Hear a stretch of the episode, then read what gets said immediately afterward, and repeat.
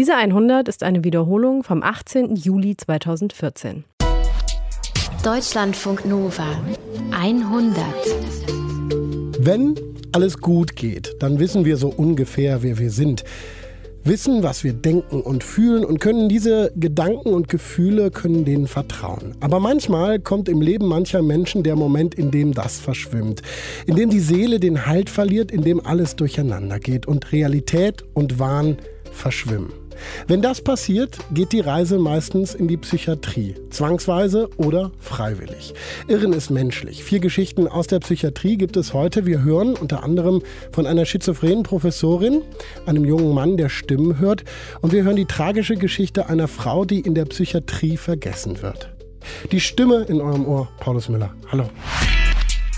Deutschlandfunk Nova. Dass jemand, der an Schizophrenie erkrankt ist, eine ordentliche wissenschaftliche Karriere hinlegen kann, das hat Ellen Sachs bewiesen. Sie ist Professorin an der University of Southern California. Sie ist schizophren und hochintelligent. Hannah Ender hat Ellen Sachs in Los Angeles getroffen.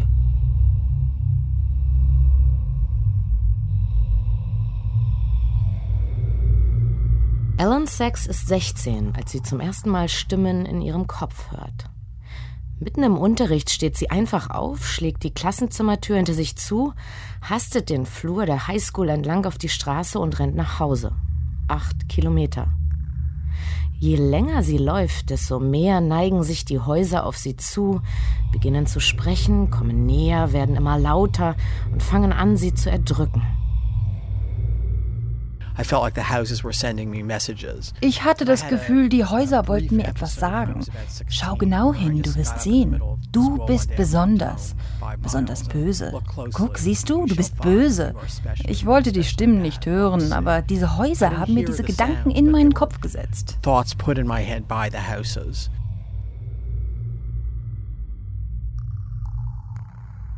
Die Realität zerfällt in tausend Stücke Stimmen im Kopf übernehmen die Regie und es fühlt sich an wie ein Albtraum, aus dem man nicht mehr aufwachen kann. Es sind die ersten Anzeichen einer Krankheit, unter der Alan Sachs seit diesem Tag leidet. Schizophrenie. Und wäre ihr Leben so verlaufen, wie es die Ärzte vor 30 Jahren prognostizieren, würde Alan Sachs heute bestenfalls als Kassiererin in einem Supermarkt arbeiten. Oder in einer Psychiatrie wohnen und die Zeit vor einem Fernseher totschlagen. Aber für das Interview treffe ich sie nicht in irgendeiner Klapse. Ellen Sachs hat mich eingeladen, sie an ihrem Arbeitsplatz zu besuchen. Und der ist auch nicht an der Kasse irgendeines Walmart, sondern an der traditionsreichen Gold School of Law der University of Southern California. Der Campus in Downtown LA ist an diesem Tag wie ausgestorben. Die amerikanische Flagge am Eingang ist auf Halbmast und schlackert einsam an der Stange. Der Wind fegt über das ausgestorbene Unigelände und wirbelt ein paar Blätter auf. Es ist Memorial Day in den USA. Niemand verirrt sich an diesem Feiertag an die Uni, außer Alan Sachs. Die große, hagere Frau mit den wuschigen grauen Locken ist auch an diesem Tag im Büro. Yep, ich arbeite immer sieben Tage in der Woche. Für mich ist die Arbeit die beste Medizin gegen meine psychische Krankheit. Wenn ich wissenschaftlich arbeite, geraten die verrückten Sachen in den Hintergrund. Meine Krankheit behindert meine Arbeit nicht. Im Gegenteil. Meine Arbeit hat mir immer gegen meine Krankheit geholfen. Bis heute. Ellen Sachs ist Professorin und lehrt Recht und Psychiatrie an der University of Southern California. Davor war sie in Oxford, in Yale und zwischendurch in einer geschlossenen Anstalt. Ich habe vor dem Treffen gedacht, wie es wohl sein wird, jemand zu interviewen, der, naja, so ein bisschen schizo drauf ist, wie wir sagen würden. Auf der Fahrt nach Downtown LA sind mir tausend verschiedene Bilder durch den Kopf gegangen. Eine völlig verrückte Professorin, die eventuell beim Interview den Faden verliert und auf einmal wahnsinniges Zeug brabbelt. So eine Mischung aus Genie und Wahnsinn, eine crazy Mrs. Einstein, genial, aber völlig überdreht. Ellen Sachs ist irgendwie nichts von alledem. Auf den ersten Blick merkt man auch gar nicht, dass sie an Schizophrenie leidet. Das Einzige, was auffällt, ist, dass sie sich so sehr hölzern und steif bewegt.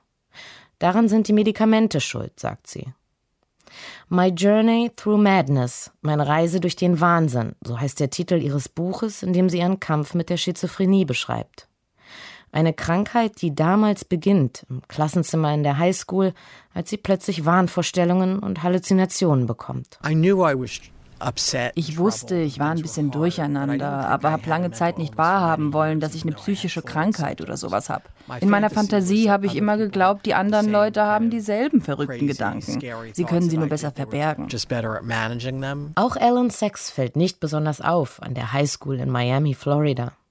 Wenn sie als Teenagerin unvermittelt von Männern mit Messern faselt, denken ihre Mitschüler, sie macht Witze. Wenn die Stimmen in ihrem Kopf besonders laut werden, verkriecht sie sich einfach in ihrem Zimmer und starrt an die Decke, bis die Dämonen wieder verstummen. Um die verrückten Gedanken zu verdrängen, die hin und wieder auftauchen, stürzt sie sich ins Lernen, saugt begierig alles Wissen auf. Sie schließt die Schule mit Bestnoten ab und erhält ein Stipendium für Oxford. Doch auf dem Campus der Elite-Uni kommen sie wieder, diese Stimmen im Kopf. Ich hatte das Gefühl, ich sollte auf keinen Fall mit Leuten sprechen, weil ich sonst nur das Böse in mir verbreiten würde. Naja, und wenn du mit niemandem redest, dann findest du auch keine Freunde. Ich war sozial komplett isoliert und bin ständig über den Campus gelatscht und habe Selbstgespräche geführt. Und dann hatte ich so Fantasien, dass ich mich selbst töte, dass ich mich mit Benzin überkippe und mich selbst anzünde, weil ich nichts wert bin. Ellen Sachs fängt an, sich selbst zu verletzen, verbrennt ihre Haut mit einem Feuerzeug und gießt sich kochendes Wasser über die Hand. Und sie hat Angst. Angst vor der riesigen schwarzen Spinne, die über ihrem Bett im Studentenheim hängt und zu ihr spricht. Angst, ihr Professor sei ein Außerirdischer. Angst, kleine Männchen hätten eine Atombombe in ihrem Kopf platziert und würden mit ihrer Hilfe tausende Menschen töten. Aber obwohl ihre Realität immer wieder in tausend Stücke zerfällt, obwohl fremde Stimmen die Regie in ihrem Kopf übernehmen, in den Hörsälen von Oxford zählt sie zu den Besten. Immer wenn ich mich mit wissenschaftlichen Thesen beschäftigt habe, konnte ich meine verrückten Gedanken verdrängen. Das war wie so eine Art Rettungsboot, an dem ich mich festgehalten habe. Ihr Philosophiestudium schließt Alan Sachs als Jahrgangsbeste ab. Summa cum laude, sagt ihr Abschlusszeugnis. Du bist schlecht, sagen die Stimmen in ihrem Kopf. Ellen Sachs wird in Yale angenommen, der Elite-Uni in den USA, und beginnt ihr Masterstudium in Jura.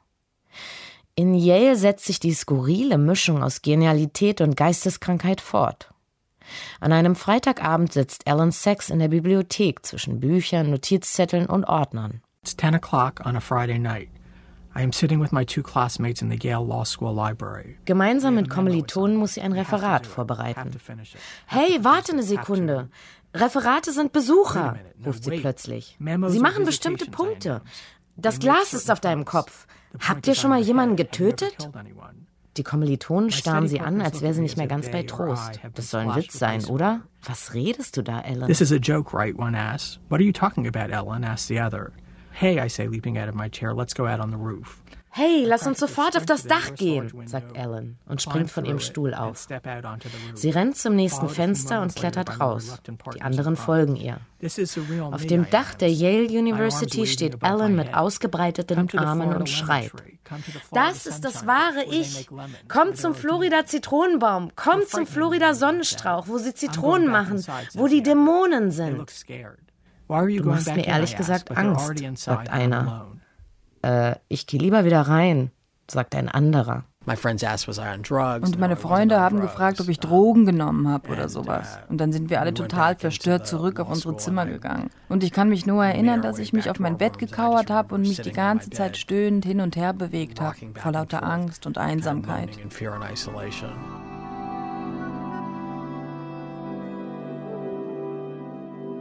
Am nächsten Morgen geht Alan Sachs zu ihrem Prof und will eigentlich um eine Verlängerung für ihr Referat bitten.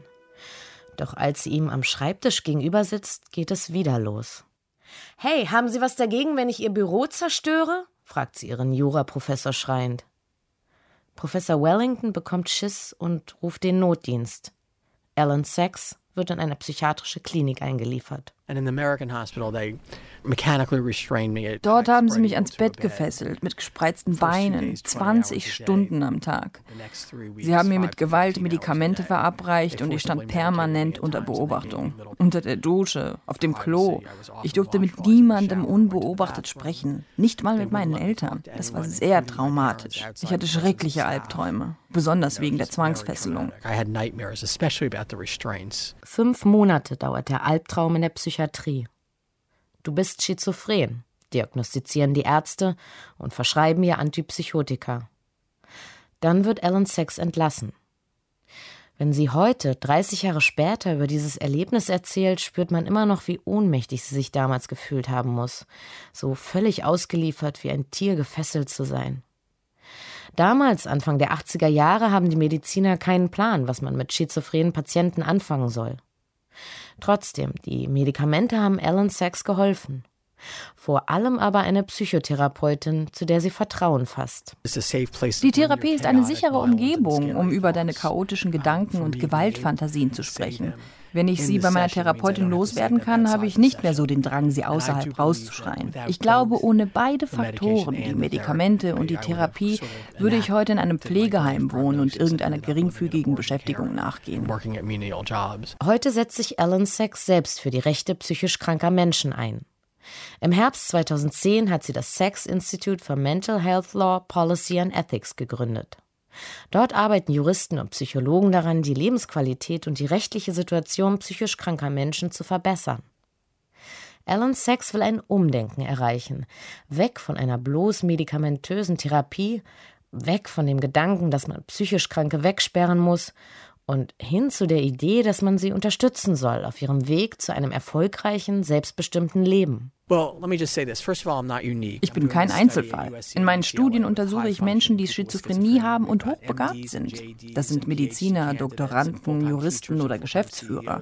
Sie sind wie ich hochfunktionsfähig, aber sie leben ihre Krankheit im Verborgenen. Auch Alan Sachs führt immer noch so eine Art Doppelleben zwischen verängstigter Patientin und herausragender Juristin, zwischen Genie und Wahnsinn. Sie hat ihre Krankheit nicht besiegt, denn Schizophrenie ist unheilbar. Sie muss immer noch Medikamente nehmen und sie geht fünfmal die Woche zur Therapie. Aber sie hat gelernt, irgendwie mit ihrer Krankheit zu leben und die Symptome zu bekämpfen, mit kleinen Alltagstricks. Ich kann nicht so viel unter Leuten sein. Ich versuche, äußere Reize so gering wie möglich zu halten, denn es kann schnell passieren, dass ich dadurch wieder meine Wahnvorstellungen bekomme. Ich brauche Routine, deswegen arbeite ich sehr viel. Und wenn ich das Gefühl habe, es geht wieder los, dann höre ich Musik von den Beatles. Das hilft mir. Either Beatles, so I listen to music. When I find myself in times of trouble, Mother Mary comes to me, speaking words of wisdom, let it be. Was aber am wichtigsten ist, sind die Menschen um Ellen Sachs herum. Ihr Ehemann William und ihre Freunde sind die beste Medizin, sagt sie. Das ist unglaublich wichtig. Die ersten Jahre meiner Krankheit war ich sozial sehr isoliert und das war sehr schmerzhaft. Wir brauchen diese Beziehungen.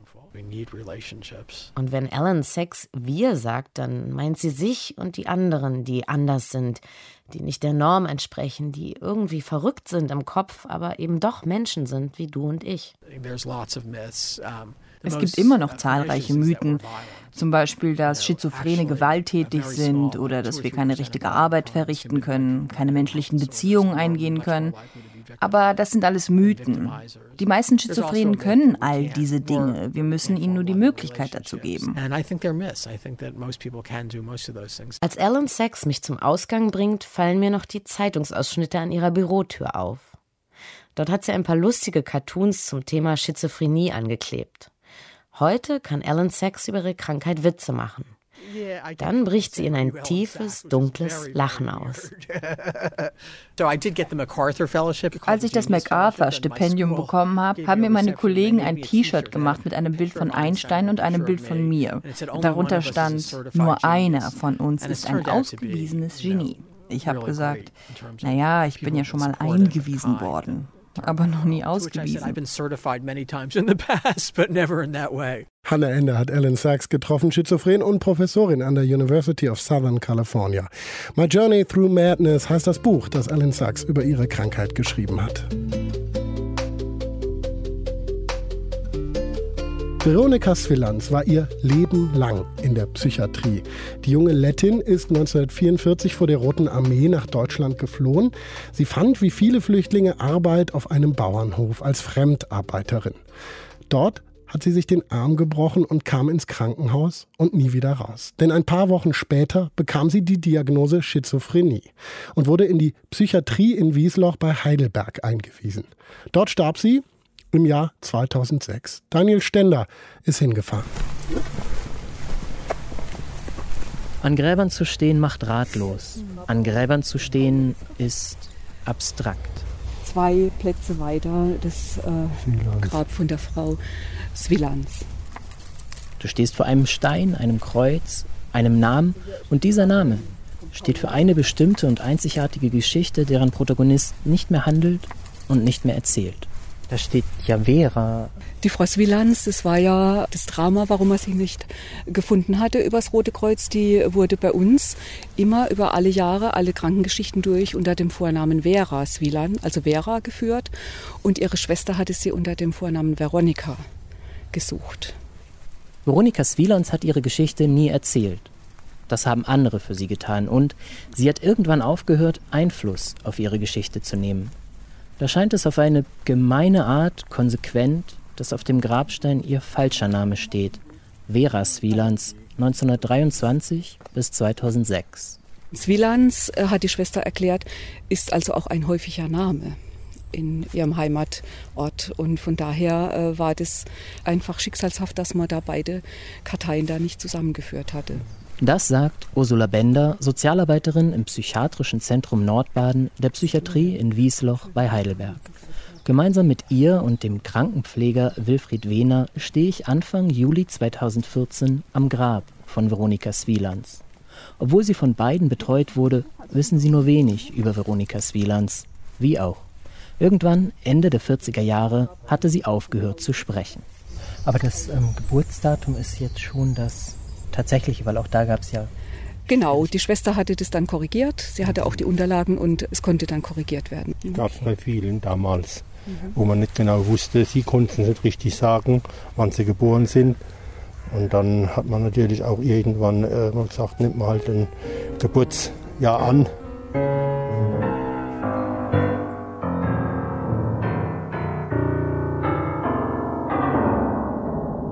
Veronika Swielands kam aus einem kleinen Dorf in Lettland. 1944 floh sie mit ihrer Schwester, Onkel und Tante vor der Roten Armee nach Deutschland. Auf der Flucht verlor sie die Schwester aus den Augen, Onkel und Tante emigrierten später nach Kanada. Veronika Swielands arbeitete als sogenannte Fremdarbeiterin auf einem Bauernhof in Bayern. Nach einem Arbeitsunfall diagnostizierten Ärzte Schizophrenie.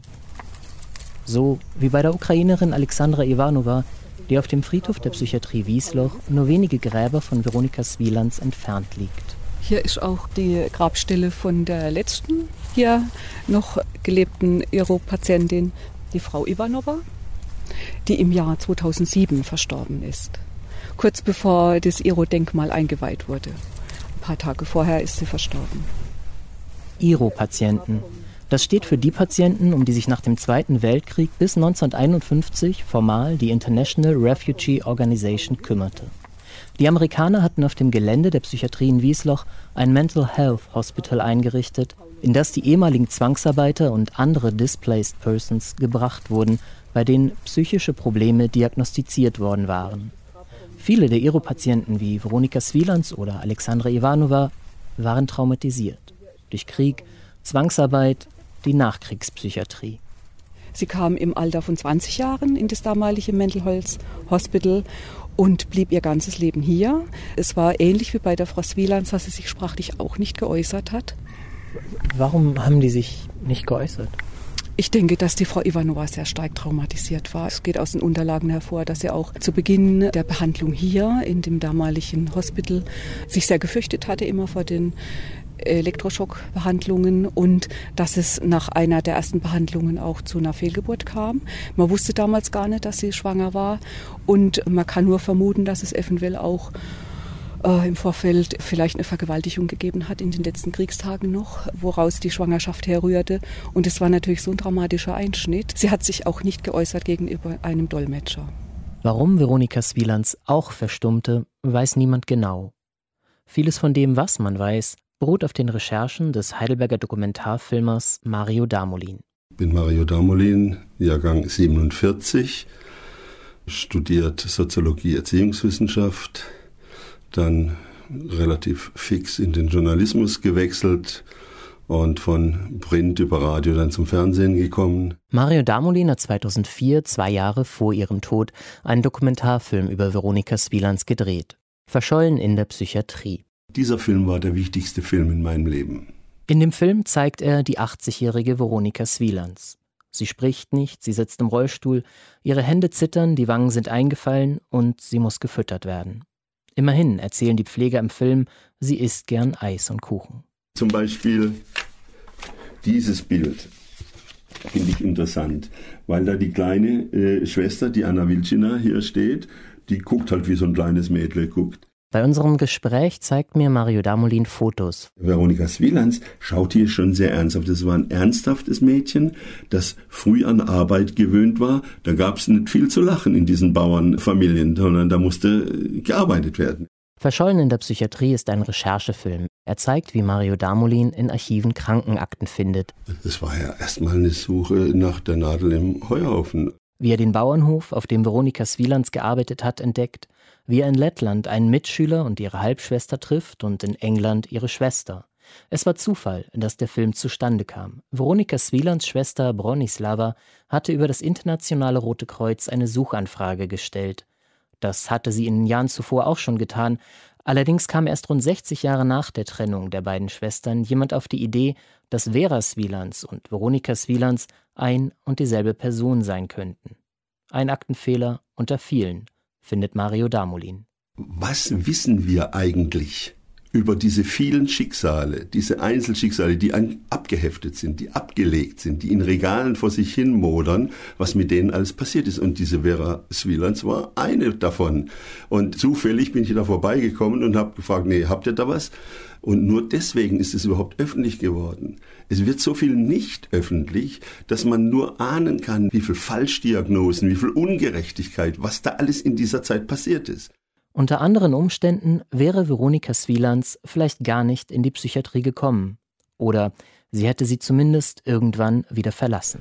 Dieses Foto zum Beispiel, das zeigt sie so als 16-, 17-Jährige da denkt man, naja, warum guckt die so komisch? Aber früher haben alle Leute komisch in die Fotoapparate geguckt. Also das findet man in den alten Fotos generell.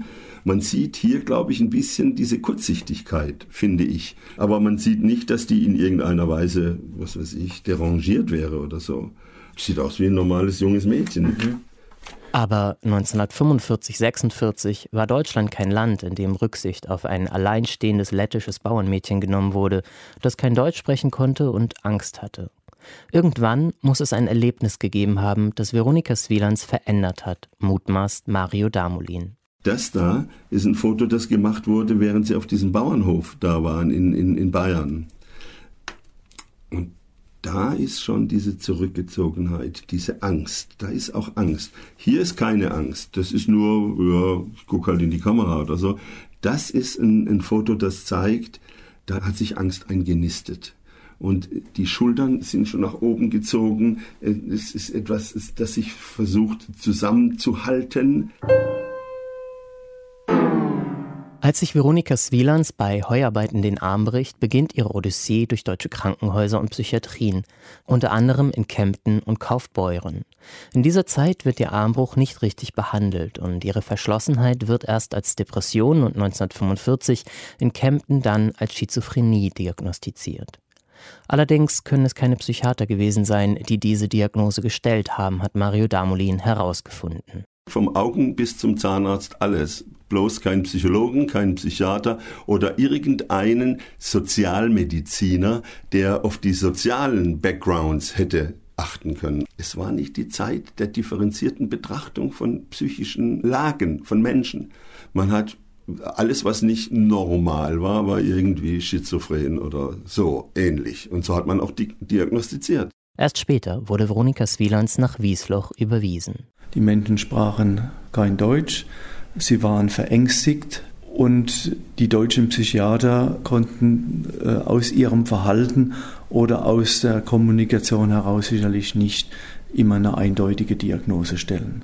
Ich denke, dass es einfach äh, teilweise Annahmen waren und dass da oftmals die Diagnose Schizophrenie gestellt worden ist, obwohl es sicherlich nicht ganz fundiert war. Das erklärt Wilhelm Kneis, der das psychiatrische Wohn- und Pflegeheim in Wiesloch leitet.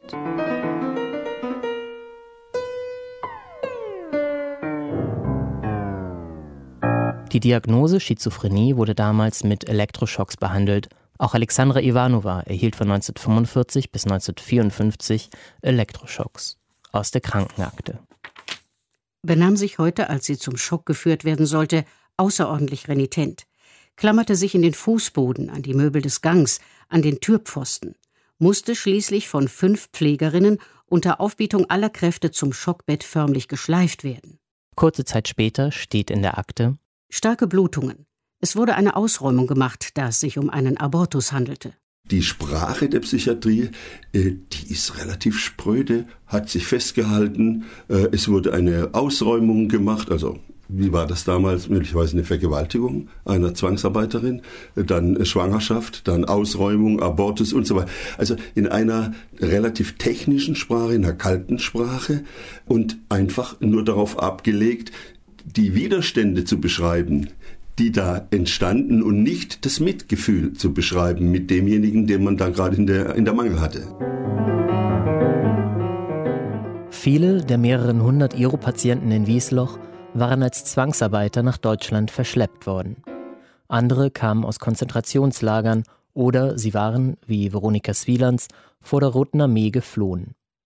Manche waren auch sogenannte Hilfswillige der Wehrmacht. Diejenigen, die aus Westeuropa kamen, schafften es schon bald zurück in ihre Heimatländer. Anders war es bei denen, die aus der Sowjetunion kamen, erklärt Wilhelm Kneis. Ein Teil der Menschen wollte nicht zurückgehen, weil Stalin ja die Devise ausgegeben hat, jeder, der was mit den Deutschen zu tun hatte, ist ein Kriegsverbrecher und den erwartet der Tod und das hat sich rumgesprochen unter dieser Personengruppe, dass also Menschen mit dem Suizid gedroht haben, wenn sie repatriiert werden. Der erste kommissarische Leiter, ein Lette, der Buduls, der hat systematisch Akten verbrannt. Und zwar, um seine Patienten zu schützen. Äh, keine Akte, kein Patient. Das ist, war die Logik und die war in einer gewissen Weise gerechtfertigt. Und so erklärt sich auch, dass Mario Damolin knapp 60 Jahre nachdem Veronika Swielands in die Psychiatrie eingewiesen wurde, der Erste war, der sich für ihre Akten in den Krankenhäusern in Kempten und Kaufbeuren interessierte. Denn im Lauf der Jahre wurde die Diagnose nicht mehr in Frage gestellt.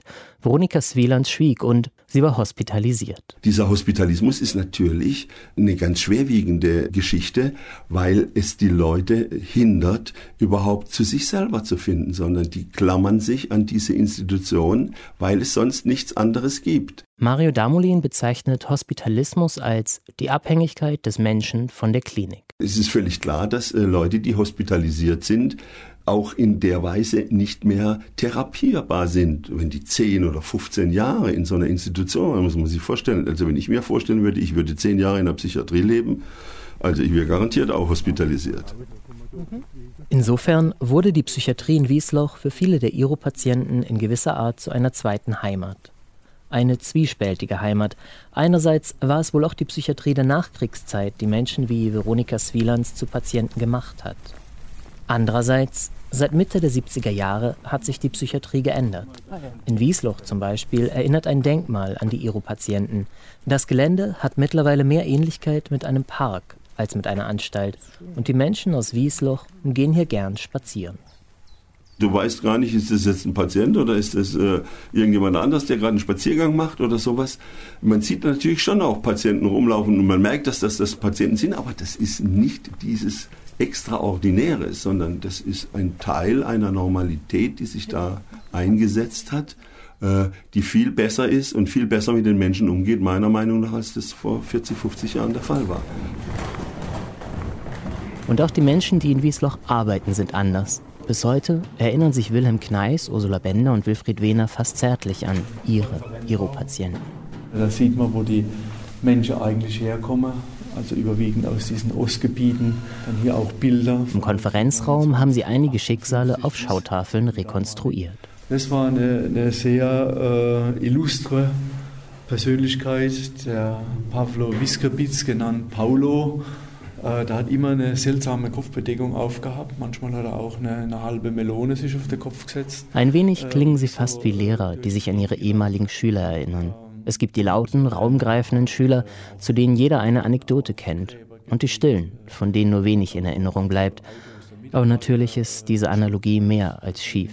Ähm, ich sehe jetzt hier auf den Abbildungen auch die Frau Swielands. Die war aber viel stiller, oder? Ja, ich war total still. Äh, das ist ja auch von Anfang an beschrieben, dass sie also gar nichts mitgemacht hat, äh, sich auch gewehrt hat, aber eben nicht verbal, sondern eher nonverbal und durch ihr Verhalten. Aber später war sie auch äh, total zurückgezogen, hat sich fast nicht geäußert. Das Überraschende für uns war ja, wie sie die Schwester wieder getroffen hat. Wir waren skeptisch wegen dieser äh, Begegnung, was denn, ob sie ihre Schwester erkennt oder nicht. Das Treffen mit der Schwester. Wenn Mario Damolins Film ein Hollywood-Film wäre, dann wäre das der Moment der Sentimentalität, der Moment, in dem die Geigen einsetzen. Aber Verschollen in der Psychiatrie ist ein Recherchefilm, der das Treffen zwischen Veronika Swielands und ihrer Schwester Bronislava einfach als das zeigt, was es war, als das Zusammentreffen zwischen einer wachen alten Dame und einer, deren Hände zittern, die nicht laufen und nicht sprechen kann. Und trotzdem, die Hände von Veronika Swielands zittern zwar weiter, als sie Bronislava trifft, aber in ihren Augen verändert sich etwas. Sie erkennt ihre Schwester wieder. Sie hat äh, auf jeden Fall eine, eine Regung gezeigt äh, und hat zum Erkennen gegeben, dass sie ihre Schwester wiedererkennt. Sie hat also Träne gekriegt Nach außen sichtbar war keine Veränderung festzustellen. Es war die Begegnung, äh, das hat sich sehr bewegt, aber es war nicht so nachhaltig, dass man hätte, dass das eine Veränderung im, im späteren Verlauf gezeigt hätte. Die Begegnung nach 60 Jahren, im hohen Lebensalter, in einem allgemein geschwächten körperlichen Zustand. Ich könnte mir vorstellen, wenn die Begegnung 20 Jahre früher hätte stattfinden können, dass dann ein, ein reger Austausch vielleicht wieder möglich gewesen wäre. Dann wäre es vielleicht möglich gewesen, dass sie nochmal spricht, dass sie aus ihrem Mutismus aufwacht, dass sie plötzlich erkennt, sie hat eine soziale Umgebung, sie hat eine Schwester. Waren Sie bei der Bestattung dabei? Ja, ja, es war auch die, die Schwester dabei äh, bei dieser Bestattung, die extra nochmal angereist kam. Und es war auch da ein recht bewegender Moment, äh, dass man also, äh, dass hier die Frau Swielands doch jetzt ihre letzte Ruhestätte gefunden hat. Das muss man auch ganz klar so konstatieren, äh, dass die Psychiatrie für Leute zur Heimat werden kann. So schlimm das auch klingen mag.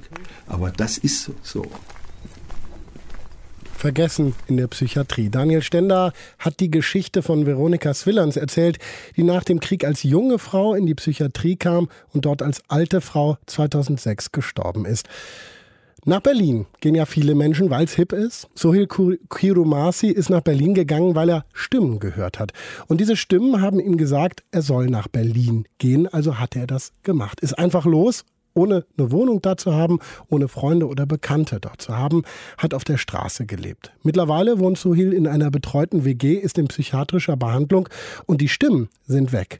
Deswegen kann er uns seine Geschichte erzählen. Ich wollte von ihm wissen, wie es war, als er das erste Mal Stimmen gehört hat. Ja, sicher. Ich war in meiner eigenen Wohnung in Dortmund, habe dann auf einmal Stimmen gehört ähm, von der Angela Merkel, von der Bundeskanzlerin die zu mir meinte, ja, komm nach Berlin, du hast doch einen guten Schulabschluss, eine mittlere Reife, Zivildienst, das ist ganz gut, komm mal nach Berlin. Ja, und dann habe ich einfach alles stehen lassen und habe nur eine kleine Tasche dabei gehabt und bin dann nach Berlin gefahren.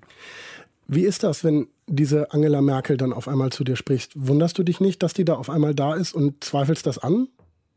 Ja, in dem Moment dachte ich halt, dass es stimmt. Ja. Hast du da nicht gedacht, ey, Stimmen geht weg, lasst mich in Ruhe? Ich will nichts mit euch zu tun haben? Das habe ich dir nicht gesagt. Nee. Aber heute ja. Also heute, wenn ich Stimmen hören sollte, ich habe ja vor kurzem auch Stimmen gehört, jetzt zwar nicht, aber vor kurzem und habe ich einfach mit denen nicht geredet, in der Hoffnung, dass die dann weggehen, dass die dann gar nicht mit mir reden, damit ich halt so die Krankheit besiegen kann, wenn die Stimmen gar nicht mehr auftauchen. Aber in dem ersten Moment sind die Stimmen da und man denkt, die sind ein Teil von mir oder so und, und nimmt die einfach hin. Ja, man hört das halt, wie die reden. Und glaubt, was sie sagen. Ja, die bringen das auch richtig glaubwürdig rüber. Also einiges, so war es bei mir. Und dann hat sie dir gesagt, fahr nach Berlin. Wie bist du nach Berlin gefahren? Ich bin einfach zum Bahnhof, in den Zug eingestiegen und dann nach Berlin. Was hast du gedacht, was du dann in Berlin machen könntest? Ja, vielleicht eine politische Karriere, eine Wohnung und sowas, ja. Kannst du dich noch erinnern, wie es war, als du dann in Berlin ausgestiegen bist aus dem Zug? Was, was hast du als erstes gemacht?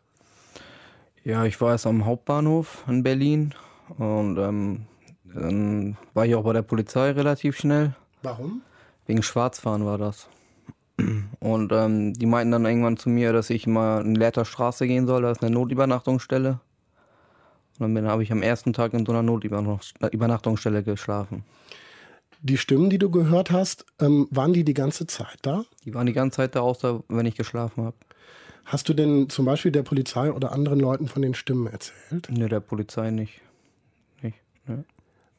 War das nur Angela Merkel oder waren das ganz. Wie, wie muss ich mir das vorstellen, als jemand, der das nicht kennt? Hm, ja, man hört einfach Stimmen, ne? Auch von den Personen halt. Und, Und äh, das nimmt man dann auch wahr. Und diese Stimmen sagen dir, was du tun sollst? Oder bist du auch im Gespräch mit denen? Ja, ich war auch im Gespräch mit denen. Die meinten ja halt, ja, komm nach Berlin und das verstehe ich ja dann so. Und deswegen bin ich da auch hin. Dann warst du da, warst in der Notübernachtungsstelle. Wie lange warst du insgesamt in Berlin? Zehn Monate. Zehn Monate? Ja. Auf der Straße dann Auf auch? Auf der Straße auch, ja. Keine Wohnung gehabt in den zehn Monaten. Wovon hast du gelebt? Ja, ich habe einige Stellen, wo man halt umsonst essen konnte, habe ich mir aufgesucht. Bin da auch hingegangen regelmäßig und ähm, ansonsten entweder Notübernachtungsstellen oder halt draußen irgendwo geschlafen. Was war mit deiner Familie? Ja, die sind in Dortmund. Ne? Also, die haben mir da auch nicht richtig viel geholfen, ehrlich gesagt. Haben die versucht, Kontakt zu dir aufzubauen? Ja, ich habe die ab und zu mal angerufen. Wussten die denn, dass du ähm, Stimmen hörst? Das wussten die, ja. Und du bist trotzdem in Berlin geblieben. Die haben wahrscheinlich gesagt, komm zurück, oder? Nee, haben die nicht gesagt. Nee? Ich, ne, ich habe mal nach Geld angepumpt, weil ich kein Geld hatte. Ich hatte ja auch gar kein Einkommen. Aber die hatten, konnten mir da auch nicht weiterhelfen. Was haben denn, außer dass du nach Berlin äh, kommen sollst, die Stimmen dir noch gesagt? Was hast du da den ganzen Tag gemacht ja, mit den Stimmen? In Berlin waren die Stimmen ja permanent da, wie ich schon gesagt habe. Haben die mir Sachen erzählt, wie zum Beispiel, äh, wir haben jetzt Krieg hier in der Bundesrepublik gegen ähm, die Araber. Ja, und dann dachte ich, ich bin hier in einem Kriegsland, muss, hab gut auf mich aufgepasst, aber es stimmt ja alles gar nicht, ist mir jetzt klar. Mhm. Aber was hat das für Aktionen zur Folge gehabt? Also wenn du denkst, du bist im Kriegsland, was, was hast du dann gemacht? Ja, versuch, versuchen halt zu überleben im Krieg. Es gibt einen Film, ähm, in dem du auch eine Rolle spielst. Das ist ein Film, der ähm, deinen Weg auch begleitet. Und da gibt es eine Szene, wo du ähm, einen Geldautomaten versuchst zu beschmutzen. Mhm. Was hat es damit auf sich? Ja, ähm, ich wollte das einfach dreckig machen, weil ich dachte, dass die Leute so viel Geld haben, wie sie wollen. Dass die dann halt dieses Dreck da mitsehen, wenn die das Geld rausnehmen. Damit die das, ja, damit die das halt nicht richtig genießen können. Das heißt, du hast äh, immer wieder Sachen gemacht, wo du jetzt, wenn die Stimmen weg sind, im Nachhinein weißt, es ist Quatsch. Ja, heutzutage denke ich, dass weiß ich, dass es auch Quatsch ist. Einen völligen Unfug sozusagen. Ja. So ein Unfug, der fällt ja wahrscheinlich Leuten auch immer wieder mal auf, oder? Ist, hast du dann immer wieder mal auch Probleme gehabt, dass jemand eine Polizei ruft oder so? Ja, in Berlin haben die häufiger die Polizei angerufen. In jeder Kleinigkeit, wenn ich das mal sagen kann. Und war es dann öfter auch auf der Wache oder? Ja, einen Tag war ich auf der Wache. Da war ich wohl in so einem Hostel, dann musste ich da raus, weil ich nicht bezahlt habe. Ja, dann kam die Polizei, weil die die Polizei angerufen hatten und dann haben die mich da mitgenommen. Ich habe da ein bisschen Widerstand geleistet. Da habe ich auch Stimmen gehört, so. Und dann haben die mich auch ein, dann mitgenommen, musste ich einen Tag da irgendwo in so einem Polizeigewahrsam schlafen. Und am nächsten Tag konnte ich dann da auch wieder weg. Du bist dann irgendwann aus Berlin weggegangen. Wo bist du hin und warum? Ja, ich war in Berlin, hab dann, ähm, ich hatte da so eine Stelle, wo ich dann Post empfangen kann. Habe ich mir so eingerichtet in Berlin. Ja, und dann kam ein Brief, Krankenhaus, 3000 noch was Euro Rechnung. Und dann dachte ich, nee, also wenn ich jetzt hier noch in Berlin weiter. Also das heißt, du warst vorher mal im Krankenhaus? Ich war in Berlin im Krankenhaus, ja. Aber ich war ja nicht bei dem Jobcenter gemeldet oder so, deswegen hat das keiner übernommen, die Kosten.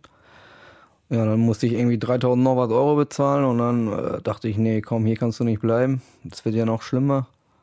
Und das war auch eigentlich der Grund, warum ich dann wieder zurückgegangen bin, aus Berlin rausgegangen bin. Du bist dann nach Frankfurt und dann nach Düsseldorf, wenn ich es richtig verstanden ja, habe. Denk, ja, genau. Ähm, in Düsseldorf bist du dann aufgegriffen worden. Was ist da passiert? In Düsseldorf habe ich eine Nacht geschlafen, irgendwo an so einer Universitätsklinik oder was es da war, habe ich mich da hingelegt geschlafen. Dann bin ich nach Düsseldorf. Dann war ich da bei der Polizei. Und dann ähm, ja, dann haben die meine Mutter angerufen, dass ich dann halt in Düsseldorf bin, ob die mich abholen können. Und dann haben, hat meine Mutter das auch gemacht.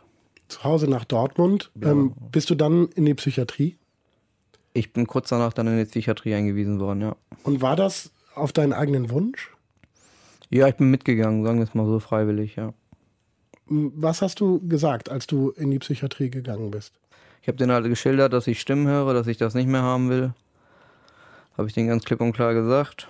Und das hat auch geklappt dann. Also nach dem Aufenthalt, da nach dem Aufenthalt ähm, habe ich keine Stimme gehört. Wie lange warst du da? Wie lange? Das müsste so vier, fünf Wochen, fünf, sechs Wochen gewesen sein. Und was haben die gemacht, damit du ähm, deine Stimmen los wirst? Ich weiß nicht, wie die das irgendwie geschafft haben. Hast du Therapie, Medikamente? Medikamente, ja. Therapie, das sind so Kliniktherapien, die man da machen muss. Habe ich auch nicht alle wahrgenommen, ehrlich gesagt. Aber man hat ja wahrscheinlich gesagt, dass die Stimmen nicht die Wahrheit sagen oder so. Man, ja, du hast doch bestimmt drüber geredet. bewusst, ja. ja. Du hast dann Medikamente gekommen und dann waren nach dieser ähm, nach diesem Aufenthalt in der Psychiatrie die Stimmen komplett weg. Komplett weg, ja. Und sie sind es heute noch? Wie funktioniert das? Nimmst du Tabletten? Ich kriege jede, jede Woche eine Spritze. Du bist mittlerweile bei der AWO in einem betreuten Wohnprojekt. Ja. Ähm, was ist das? Das ist so ein betreutes Wohnen. Also da kriegt man irgendwie Stunden von der LWL und dann wird man da betreut von diesen Abo-Betreuern in der Wohnung. Und dir geht es gut da und die Stimmen sind immer noch weg. Hm, genau. so, hier, Kiromasi, danke, dass du deine Geschichte erzählt hast. Bitteschön. Geschichten aus der Psychiatrie gab es heute in der 100. Danke an Daniel Stender, der die Geschichte von Veronika Swillans erzählt hat, die ihr Leben in der Psychiatrie verbracht hat. Danke an Sohil Kiromasi, der uns von den Stimmen erzählt hat, die er gehört hat und wie er sie wieder losgeworden ist. Hannah Ender hat in Los Angeles Ellie Sachs getroffen, die schizophrene Professorin. Danke auch an Julia Roche online, Uwe Bräunig in der Technik und Wolfgang Schiller in der Redaktion. Danke. Gerne. Ich bin Paulus Müller und das war 100. Deutschlandfunk Nova 100. Ja, die Geschichte von Veronika Swielands, die wäre auf jeden Fall nicht möglich gewesen ohne den Film, den ähm, der Dokumentarfilmer Mario Damolin gemacht hat. Und wer auch immer Zeit und Interesse daran hat, äh, dem empfehle ich nur diesen Film. Er heißt Verschollen in der Psychiatrie. Der hat auch noch sehr viel mehr Details, als ich die alle unterbringen konnte in, in dem Stück. Und das ist eine, ist eine sehr, sehr packende Geschichte. Wir werden ja manchmal gefragt, wie kommen wir an unsere Gesprächspartner heran? Und im Fall von Sohil war es so, dass der Freund von unserer Online-Redakteurin, Julia Roche, an einem Film beteiligt war. Der Film heißt Das Leben ist ernst genug. Acht Filme von mit und über Psychiatrie erfahrenen. Und einer dieser Protagonisten war eben Sohil. Und über Julia haben wir dann Kontakt zu seinem Betreuer bekommen und der hat dann den Kontakt zu Sohil hergestellt und der hat uns dann seine Geschichte erzählt, wofür wir sehr dankbar sind. Anfang Juni letzten Jahres habe ich als freie Journalistin in LA gearbeitet und äh, ich habe dann eines Tages eine E-Mail aus der D-Radio Wissen Redaktion bekommen mit dem Betreff Porträt einer schizophrenen Professorin. Liebe Hanna, könntest du eine Reportage über diese Frau machen? Äh, okay, habe ich gedacht. Schizo und Prof? Gut. Alan Sachs wollte dann, dass ich für das Interview am Memorial Day zu ihr ins Büro komme. Und ich habe echt gedacht, na super, alle meine Kollegen und Freunde machen heute schön Barbecue in ihrem Vorgarten oder liegen am Strand in Malibu. Und ich muss mich an einem Feiertag mit einer verrückten Professorin treffen. Aber letztendlich hat dieses Treffen alles, was ich so an Vorurteilen gegenüber Schizophrenen oder psychisch Kranken hat, irgendwie komplett beseitigt. Also Alan Sachs war eine ganz spannende Frau und das war ein ganz, ganz spannendes Interview. Deutschlandfunk Nova 100. Jeden Sonntag um 16 Uhr.